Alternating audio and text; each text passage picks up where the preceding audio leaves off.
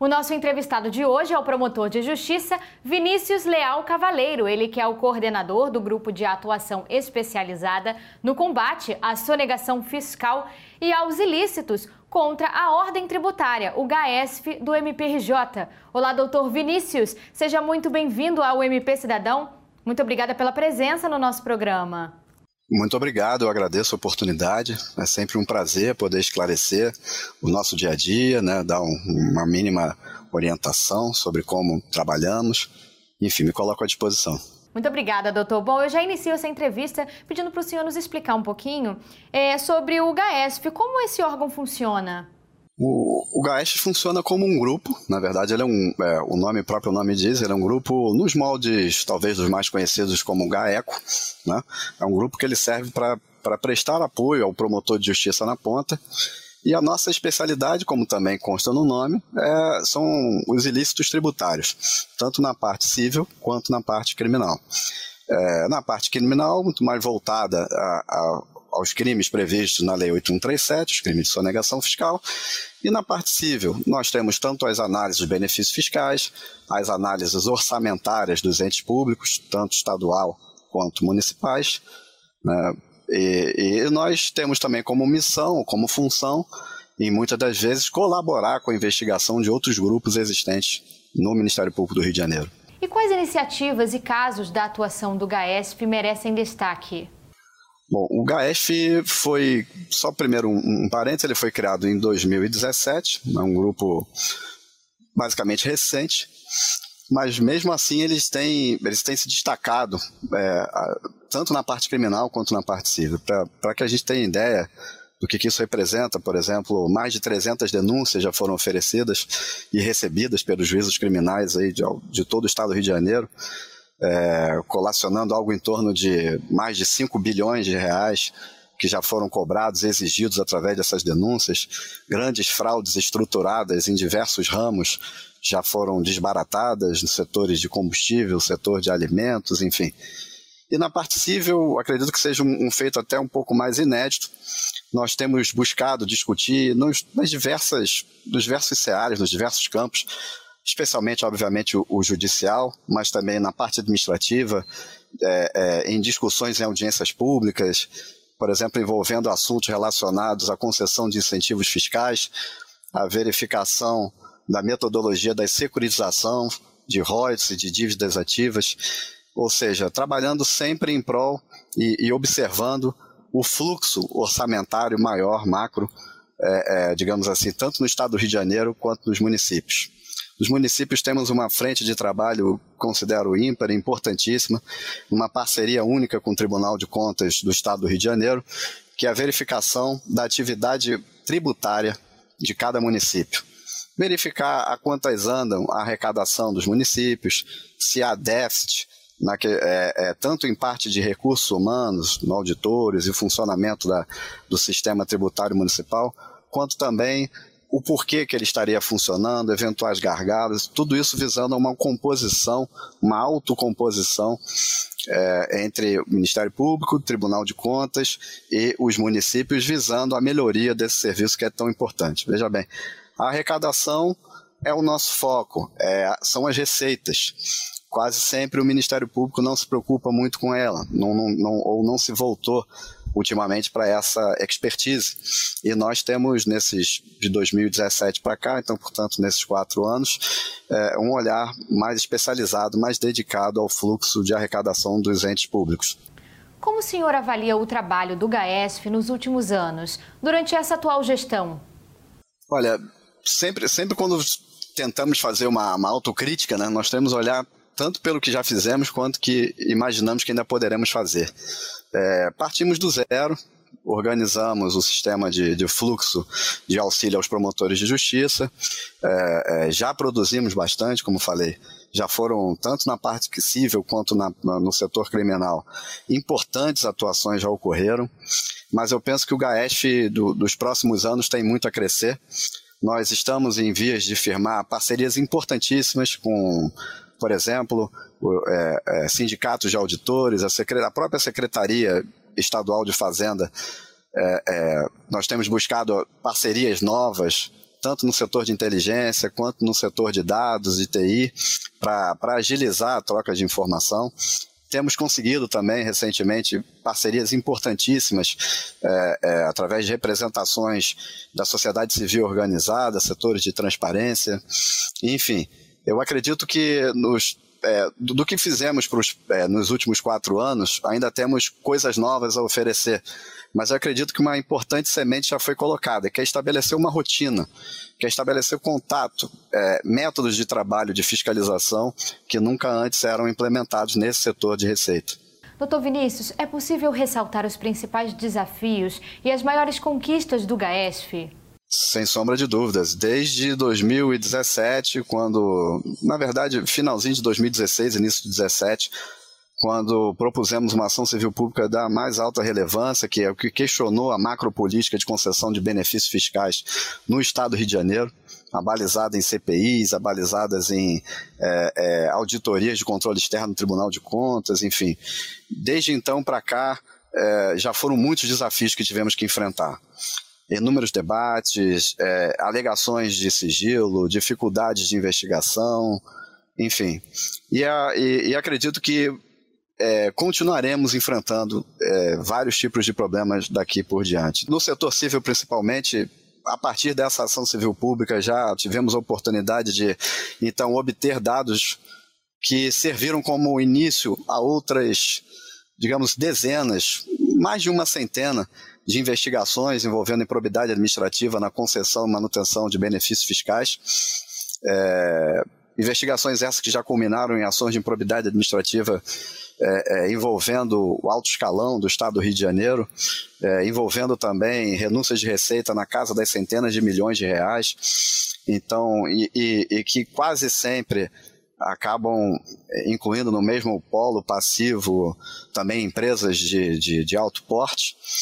E, e, eu acredito que a maior conquista que nós obtivemos com isso foi chamar os bons empresários, chamar as boas práticas para dentro do Ministério Público. Então, recentemente, já conseguimos firmar termos de ajuste de conduta e leniência com empresas que admitindo, a, a, digamos assim, certas irregularidades na condução seu, do seu atuar fiscal, acabaram refazendo o seu modelo de gestão, refazendo a sua operação, de forma que tanto o fisco quanto o Ministério Público e, por fim, a sociedade é, é, ganhem com isso. Né? Ah, seja feita a cobrança correta do tributo da maneira de, devida, conforme a operação que a empresa presta, sem sonegações, sem exageros, mas atuando na conformidade, visando ao que hoje muito está sendo discutido, que é a justiça tributária. É, é, quando, quando pensamos que sonegações na casa de 5 bilhões de reais, ou de ilícitos cíveis na casa que ultrapassam esse valor, se somadas todas as ações de improbidade, enfim. Isso tudo tem como destinatário final o Tesouro do Estado do Rio de Janeiro, o erário, os cofres públicos estaduais, cofres públicos esses estão carentes de absolutamente tudo. Acho que verificamos aí diariamente uma série de notícias e matérias que, no, que informam a ausência de recursos humanos suficientes, de, de insumos na área de saúde, de equipamentos para a área de educação, de, de digamos assim, mobiliário para acolhimento de pessoas idosas, infantes e por aí vai. Tudo isso parte de uma origem, eventual falta de recurso. Gestão da receita é tão importante quanto gestão da despesa. Não se pode imaginar que se gaste à toa, que se gaste mal, tanto quanto não se pode imaginar que se abra mão de receitas de, de ICMS ou de ISS nos municípios, que para um ou para outro é sempre a principal fonte de receita. Estado do Rio de Janeiro, estamos falando algo em torno de 60% de tudo que o Estado obtém de recursos advém do ICMS. Então, uma, um olhar diferenciado, uma fiscalização, um acompanhamento dessa política arrecadatória em qualquer ente federativo, eu imagino que seja o principal desafio do Ministério Público, buscar parcerias que visem a melhoria desse, desse acompanhamento, dessa fiscalização. Há, como falei, ainda muito a ser feito. Então, por exemplo, no setor municipal, é, nós temos em curso algo em torno de 17 inquéritos civis que acompanham a política tributária de, dos respectivos entes. É, no, no, estado do Rio de Janeiro, há, por exemplo, 92 municípios.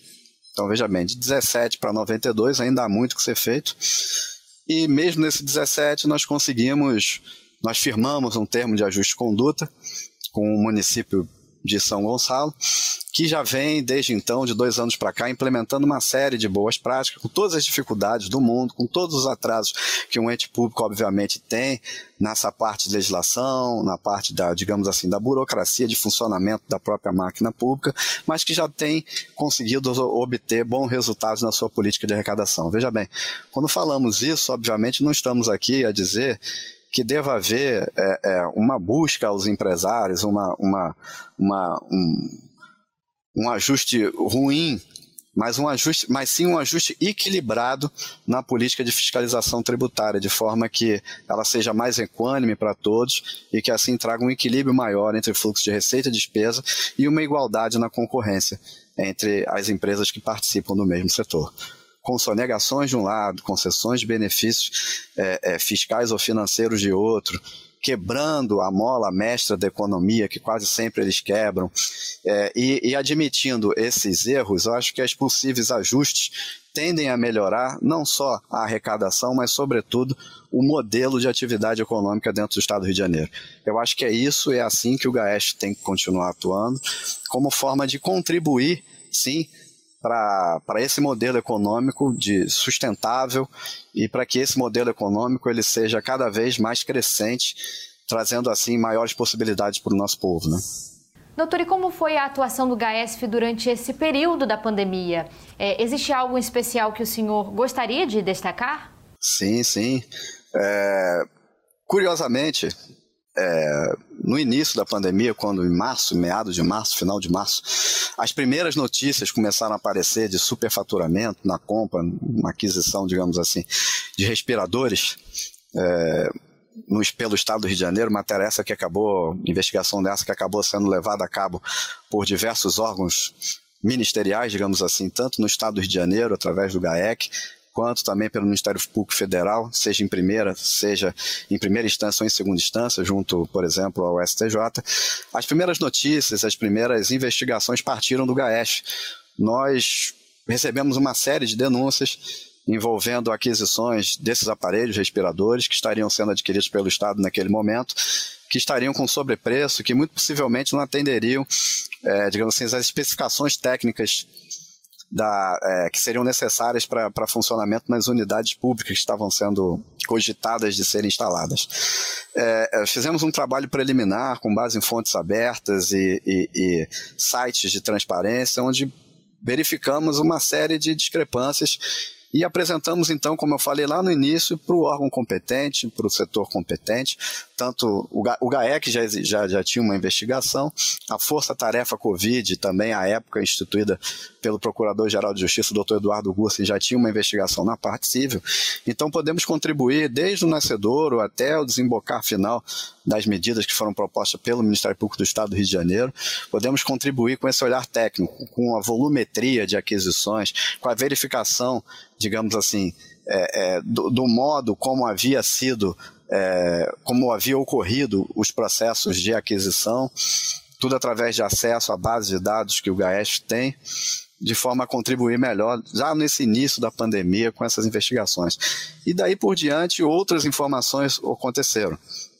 Isso sem falar também, à medida em que a pandemia se evoluiu e as fontes de tecnologia foram sendo melhor utilizadas tanto por nós quanto por, pelos órgãos externos e pela população em geral, como por exemplo Teams e ou outras fontes e plataformas, nós, nós pudemos continuar a prosseguir as nossas investigações internas, tanto na parte civil, digamos assim, já foram propostas outras quatro ações de improbidade envolvendo empresas de grande porte, envolvendo valores, cifras de centenas de milhões de reais, onde cobramos esses valores na justiça, tanto quanto também organizamos reuniões com secretarias municipais de fazenda, é, oitivas com colaboradores, participações e reuniões com o Ministério Público Federal, e acabou sendo muito bem utilizada a possibilidade de dialogarmos e de, de conversarmos com outros entes e órgãos investigativos de outros, de outros estados.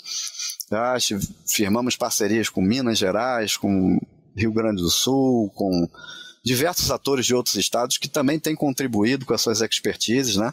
E têm debatido conosco melhores caminhos visando a, a, uma, a uma investigação mais segura e mais firme. A obtenção de dados mais rápido e mais seguros é, creio que é o objetivo de todo mundo, e com essa tecnologia que se, é, se mostrou efica eficaz, eficiente nesse período de pandemia, é, eu penso que é, ela, ela veio para ficar, ela veio para nos ensinar, para ficar e, sobretudo, para melhorar a qualidade do nosso trabalho. Então, creio que daqui por diante, é, as fontes de informação estão mais conectadas, estão mais cônscias, digamos assim, do papel e do dever de cada um dentro desse mecanismo, digamos assim, de, de investigação e de enxergar ou de propor uma atividade, ações mais positivas, mais eficazes, mais eficientes, visando ao bem comum. Creio que de destaque, de positivo, digamos assim, eu penso que, que o Ministério Público ele se aprimorou e vai continuar se aprimorando. Investimentos foram feitos e, sobretudo, que eu penso que é até o mais importante, parcerias importantíssimas foram firmadas nesse período. Parcerias essas que não vão durar só no período da pandemia.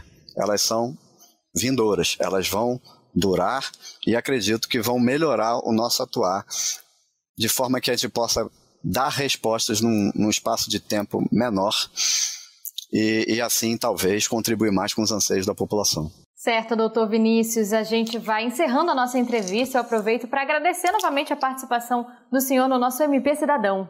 Eu agradeço enormemente a possibilidade. É, podem, podem todos aqui fazer uma aposta de que o Ministério Público, daqui por diante, ele vai cada vez melhorar.